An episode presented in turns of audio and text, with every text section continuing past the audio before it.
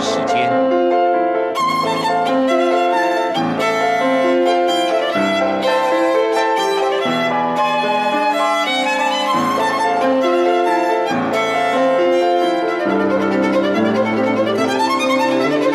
由天安门学生运动领袖王丹主讲。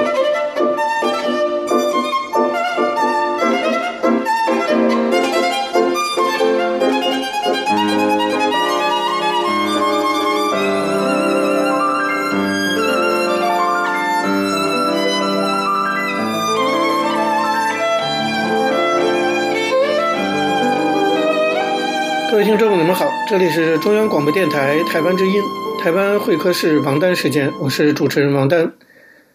首先呢，我们进行第一个单元大陆时事评论。在这个单元中啊，继续跟大家讨论一下前不久中共煞有介事的召开的一个十九届四中全会。那么十九届四中全会结束以后，我其实没有在任何媒体上做任何的评论。因为就这个会议啊公布的成果看，我觉得实在是乏善可陈。在十九届四中全会召开以前，中共官方媒体大张旗鼓地宣扬的那些主题，所谓的要研究和完善中国特色社会主义制度，推进国家治理体系和治理能力现代化若干重大问题等等，这些东西从公报的内容上看，完全是老调重弹。统一把二零一二年习近平上台以后所讲的那些东西重新又罗列了一遍。会前呢，社会上还盛传说这次会会讨论到习近平的接班人或接班制度的问题，以至于小道消息盛传说重庆市委书记陈敏尔啊以及原定为接班人的胡春华将补选进政治局担任常委。那这些小道消息现在被证明也只是传言而已。所以这样的一个会议的结果，真是没什么可评论的。不过一方面我觉得挺无聊的，没有可评论的。可是另一方面呢，我也心存一点疑惑，那就是说，一个在中共啊正面临中美贸易战和香港局势双重严峻挑战的情势下召开的一次中央全会，怎么可能仅仅是通过这么一个不咸不淡的、毫无新意的决议呢？中国难道真的这么闲闲的没事干了吗？至少从四中全会召开前一段时间，种种迹象看，事情不应该是这么简单。大家记得，在过去中共的历届的四中全会上，往往有高层人事安排上出现重要的承先启后的这种议事日程。你比如说，十三届四中全会就解除了总书记赵紫阳的职务，那江泽民时代正式开启。十六届四中全会决定由胡锦涛正式接过军委主席的职务，胡锦涛的时代正式开启。二零二二年啊，再过几年呢，就是中共理论上来说啊，应该要换届了的二十大。尽管习近平已经做了修宪这样的大动作，表明了他就是想连任这种态度，但是想跟做是两回事啊。两年后他是不是能够顺利的连任，外界看来是越来越没有把握，各种的议论纷起。因此，这次四中全会本来外界也普遍预期会开始就二十大的权力安排进行一些铺垫。事实上，在四中全会之前呢，也出现了一些那么微妙的迹象，引起外界议论纷纷。比如说，《纽约时报》跟《南德意志报》就发表了一项调查，显示说，德意志银行为了在中国推广业务，在高层中国政治领导人那里大肆行贿。而且点了一些人的名字，包括了江泽民、温家宝、汪洋等名字都被点到了，而且证据呢非常的详细，那显然不是瞎编的，而且显然是有中共内部的啊那个外国叫吹哨者，内部的线人给媒体去喂料，爆一些料出来。那么我们的问题就来了，在四中全会召开前夕的政治上极为敏感的时刻，到底是谁去找那些媒体爆的料？他为什么要报这些料？他的目的是什么？当然，这些我们现在都不会有答案了，然后这都黑箱作业。但是呢，这些事情的出现，我觉得几乎可以让我们百分百的肯定，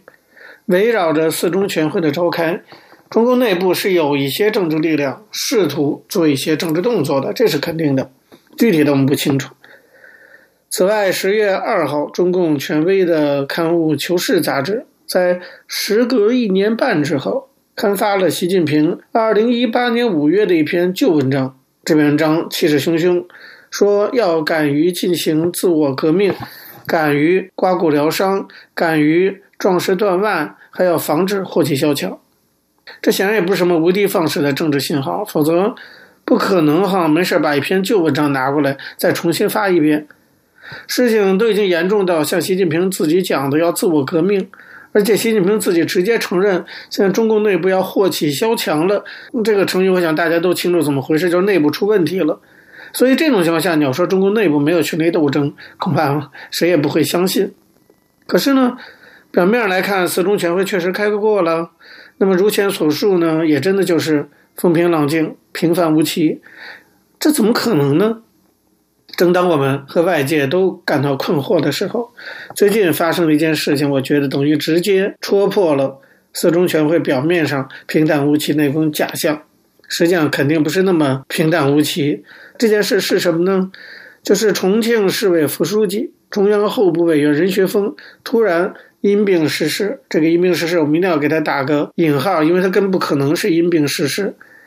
因为这个消息来的实在太突然了。任学锋今年才五十四岁，比我才大四岁而已。十月二十六号还好好的出席这个重庆市委会议，根本看不出什么要重病在身，过几天就要死的样子。五天之后就因病逝世了，这未免也太过于突兀了。果然呢，事后有越来越多的侧面的消息可以透露出来。事实上，任学锋是十月三十一号。在参加中共十九届四中全会的时候，就在会议开会的场地北京京西宾馆直接跳楼自杀了。一个如此级别的中共高级官员，而且又是风云人物陈敏尔传言的接班人的副手，突然在四中全会期间跳楼自杀，害得整个四中全会的闭幕式从京西宾馆改到人民大会堂去开了。这能告诉我们什么？这非常清晰地告诉我们，这次中共的十九届四中全会，绝非会后表现出来的那样风平浪静，啊，那些营造出来的都是假象而已。四中全会本身没有什么，但是会前和会后的这些事情、这些迹象，也使得我们基本上，我觉得可以做一个判断，就是中共内部目前。围绕权力问题进行的斗争，是可以说是相当的激烈。内幕我们当然现在还不太清楚，但是我相信啊，这个内幕一旦被揭露出来，一定是惊心动魄的，否则不会出这种任学锋这样直接从京西宾馆七楼跳下来自杀的这样的事情。那么外表上当然一片和谐，全会的公报也都是说要团结。可是，只要是我们了解共产党历史都知道，这一切都是假象，而真相是什么？我想早晚有一天我们会知道的。好，各位听众，这时间关系讲到这里，我们休息一下，马上回来进行下一个单元。我曾经问个不休，你何时跟我走？可你却总是笑我一无所有。我要给你我的追求，还有我的自由，可你却总是笑我一无所有。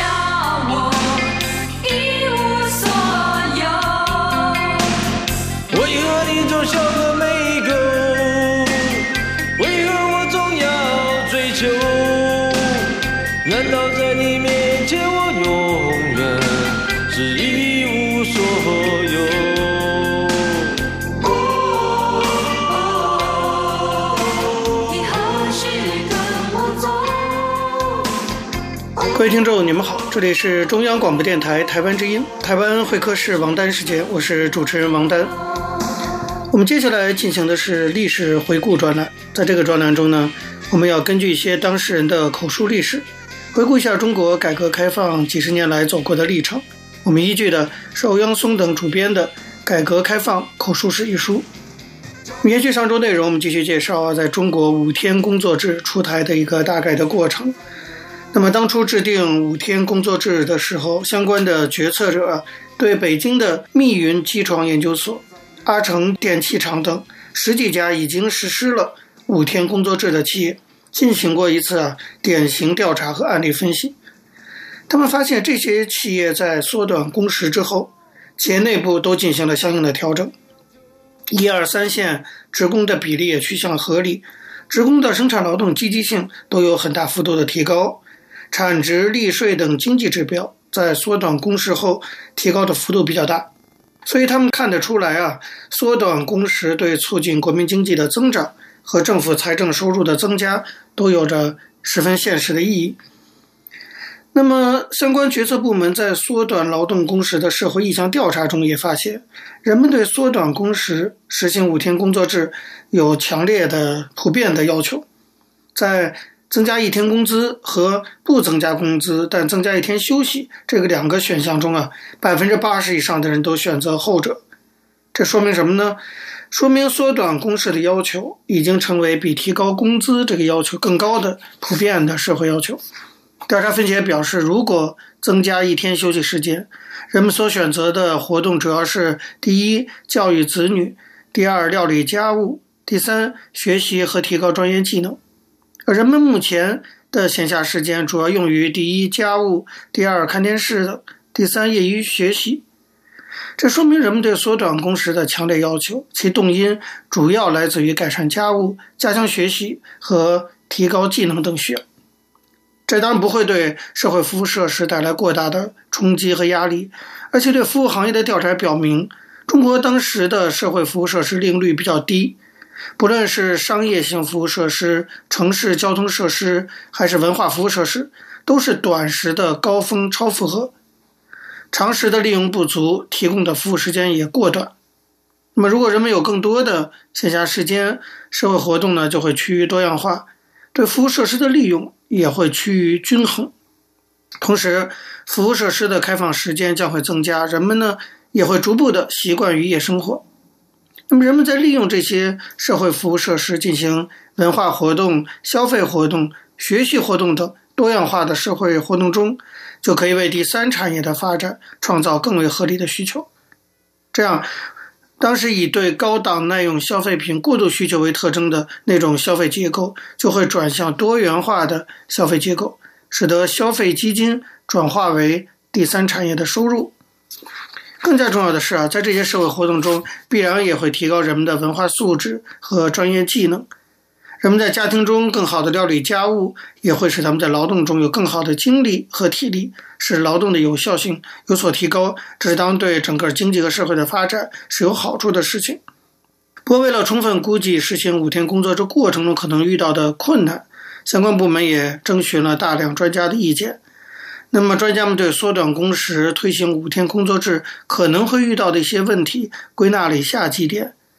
第一个就是说，尽管中国浪费的工时很多，但简单的缩短工时也解决不了相当普遍的出工不出力的怠工现象。有效工时不能提高，缩短工时还是会使经济指标下降的。那么第二呢，就是说。推行五天工作制的过程中，先行企业和后行企业间呢，会产生攀比现象，出现不利的社会情绪，导致工时的利用率进一步下降。第三，就是在推行五天工作制的过程中啊，近期可以通过社会服务设施的利用率来解决第三产业的承受问题，但如果没有充分的投资去支持第三产业的发展，中长期来看还是难以承受新增闲暇时间带来的需求压力。第四个呢，就是缩短劳动工时以后，如果能源和原料的供给能力提高了，那么产品产业的结构性矛盾缓解，订货大幅度增加，劳动工时的投入量是不是会显得不足？如果劳动投入量不足，需扩大就业来提高工时投入量，那么中国的经济能否承受得了工资总额上涨的压力呢？那么为了避免上述这几个问题的出现，相关决策部门进行了综合的研究，采取了以下几项对策。第一个对策就是以企业经济指标递增为条件，下放缩短工时的制裁权。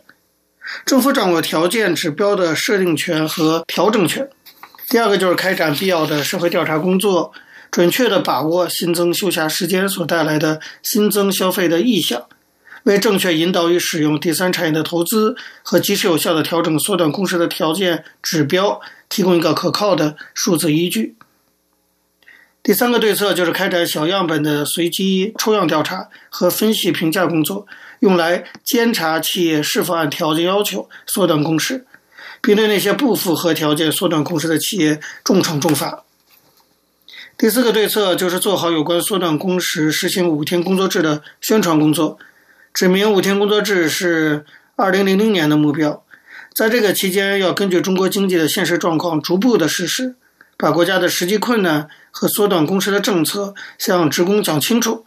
说明国家要根据经济社会等方面所承受的压力，随时对工时进行调节。那么，对于每一个企业和个人来说，在推行五天工作制的过程中，工时会有一个小波动的时期，但最终呢，将全面实行五天工作制。在宣传工作中就注意啊，不要把群众缩短工时的近期的期望搞得太高。采取这些措施，实际上是把缩短工时跟经济指标的增长挂钩，使新增休闲时间所带来的新增消费与经济增长相联系。那么，由于人们对缩短工时普遍要求强烈，增加休闲时间呢，对人们来说也是很大的实惠。所以，这样的措施构建了提高劳动效率、增产增收的利益机制。此外，还扩大了企业的权限，增加了企业管理人员调动职工积极性。提高效率和效益的有效手段，用经济指标的增量作为条件，下放工时的制裁权，使状况不尽一致的企业有较为相同的起点，在缩短工时问题上得到的机会和付出的努力是大致相同的，从而产生积极的竞争，而不是消极的攀比。另外，对能源及原料供给能力上升、经济运行状况好转以后的劳动力不足。和工资总额上升的担心，其实也是没有必要的，因为在中国六十年代末和七十年代生育高峰期出生的人口面临的就是就业问题。在推行合同制等用工制度的改革下，如果经济形势越来越好，效益不断提高，工资总额问题就不会成为需要担心的问题。需要担心的是，到了九十年代能否充分就业的问题。可那时候中国已经实行了合同制等用工制度的改革。所以以后增加就业所带来的工资总量的增长，不会给国家财政带来直接的压力。只要企业能够保证按照经济指标递增的要求来缩短工时，就能够保证新增就业所带来的工资消费的扩大与新增供给能力去相适应。所以从整体的分析结果来看，缩短工时对中国劳动力的需求将主要出现在第三产业。这对就业的需求结构会产生一个合理的推动作用，使整个中国的产业结构向合理化和现代化转变。这就是中国实行五天工作制能够带回来的好处。好，各位听众，有时间关系呢，讲到这里，我们休息一下，马上回来进行下一个单元。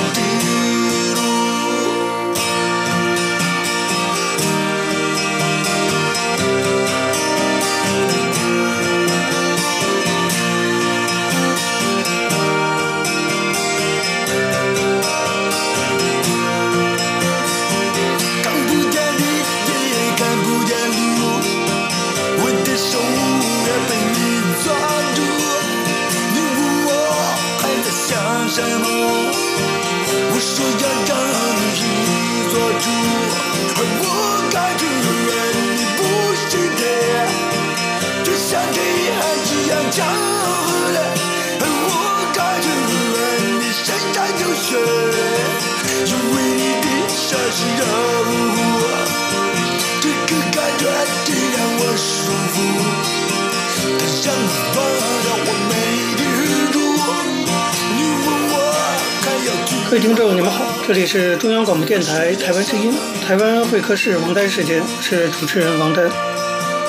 在今天的台湾经验专栏中啊，我们要向大家介绍的是一位台湾重要的政治人物，原高雄市长陈菊。我们希望呢，从他的人生经历中，可以让大家看到台湾曾经走过的一段历史。我们依据的是张丽佳的《台湾举一书》。上次说到两千年陈水扁当上了台湾的总统，那么那个时候大家都认为陈菊呢是合适的内政部长人选，结果。陈水扁把这个位置给了另外一个人，就是张博雅。陈菊回忆说：“阿扁总统用了张博雅，他的人生跟我有很大的不同。那时候有人传说我可能当不管部的政务委员，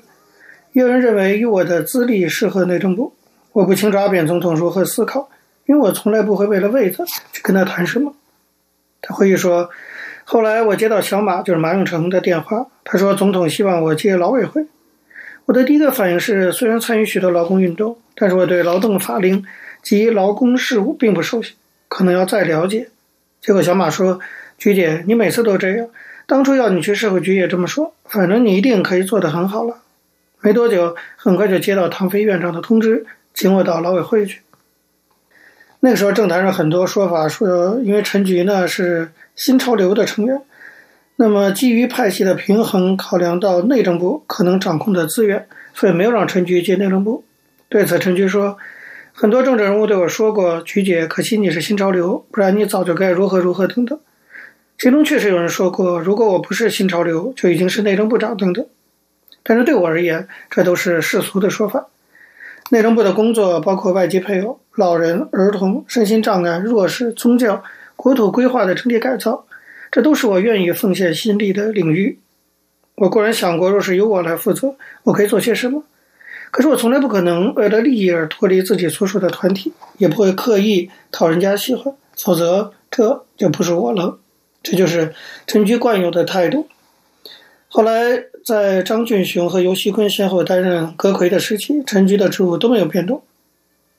两千零四年五月，高雄市长谢长廷北上组阁。他私下曾经亲口表示，希望由陈菊接任内政部长。这个讯息后来一度呢在媒体先曝光了。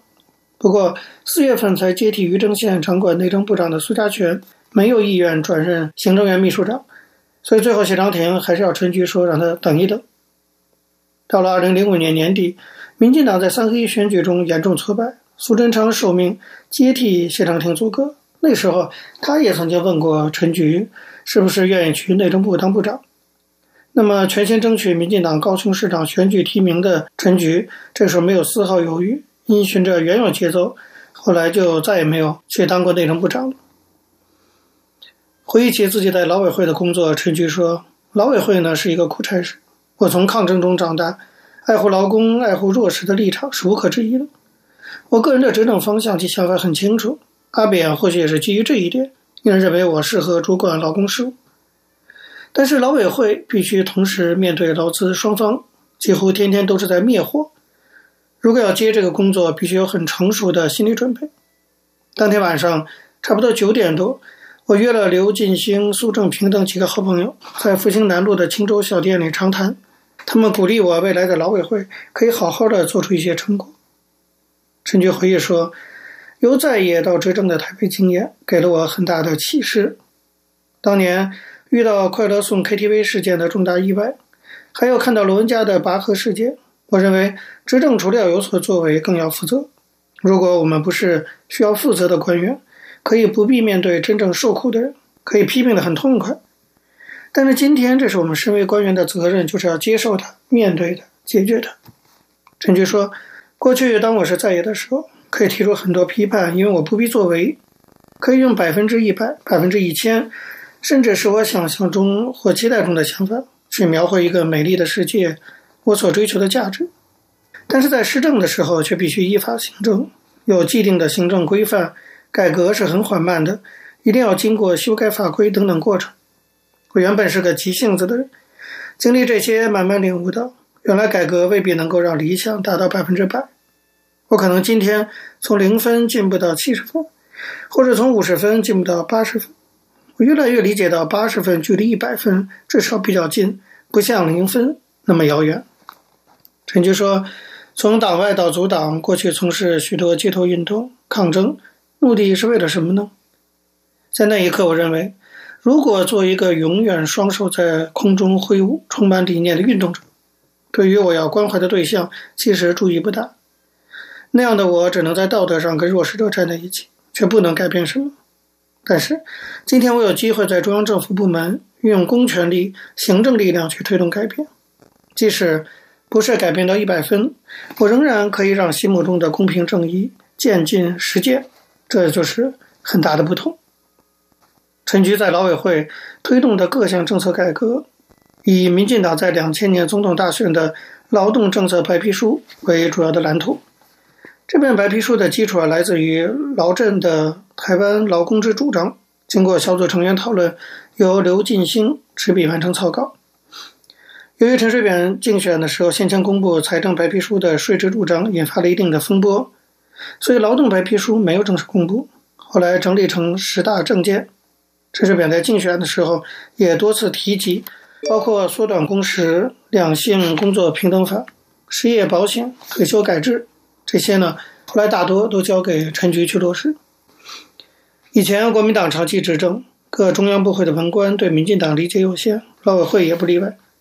陈菊跟他的团队就先花了很多的时间，跟劳委会内部的那些文官去磨合、拉关系，改变公园的文化。陈菊回忆说，刚开始几乎是我们打个喷嚏，他们就感冒了。同仁真正了解我们的理想，做出相应程度的配合，几乎是一年以后了。后来想想，我很高兴自己始终没有更换职务，才能够做出一些成绩。陈局到了劳委会以后，遇到的第一个问题就是党政不分的政治文化落差。这可以从一件小事看出来，那就是五二零就职典礼结束之后，陈局在总统府宣誓，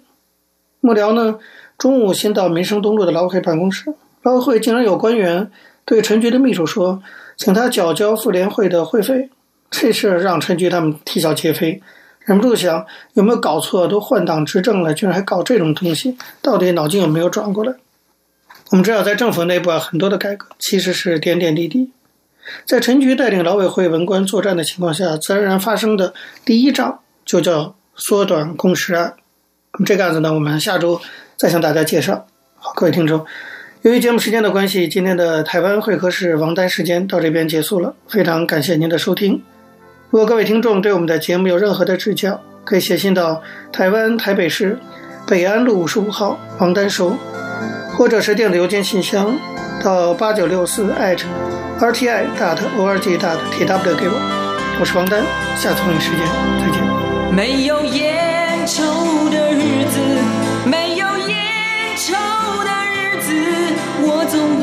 在你身边，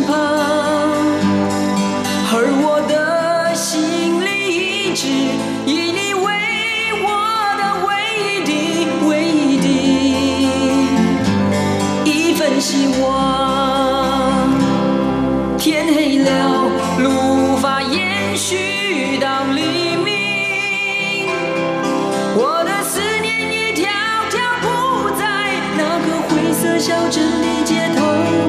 你们似乎不太习惯没有蓝色的鸽子飞翔。啊